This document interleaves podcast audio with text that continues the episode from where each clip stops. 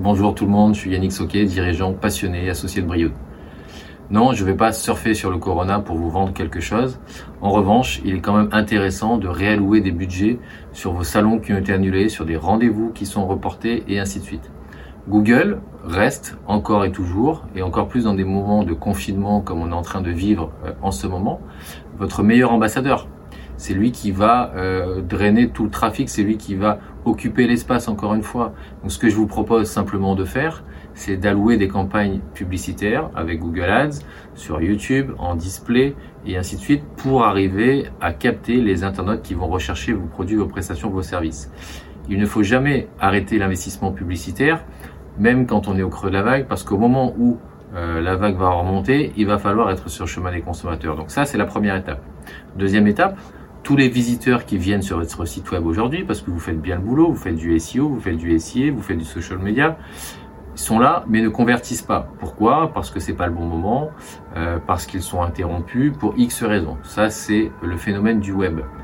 Il va falloir recapter ces gens-là et d'autant plus aller les chercher au bon moment en reciblage publicitaire sur tous les leviers que je viens d'évoquer.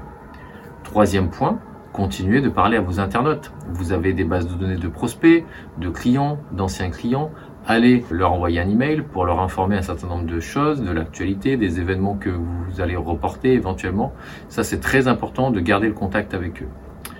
Quatrième point, utilisez les réseaux sociaux pour aller toucher vos prospects et vos clients. Faites des campagnes publicitaires autour de Facebook, autour de LinkedIn, de Twitter et ainsi de suite. Ne pensez pas qu'il y a une frontière entre le B2B et le B2C à travers un ou plusieurs réseaux sociaux. Ce n'est pas vrai.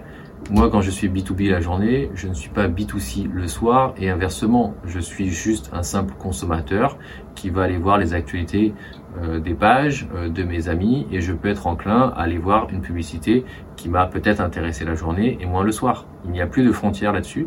Donc pensez à investir la publicité sur les réseaux sociaux.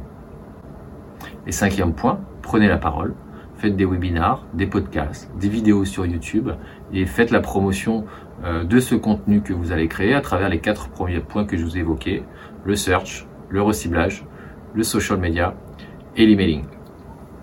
Merci à tous.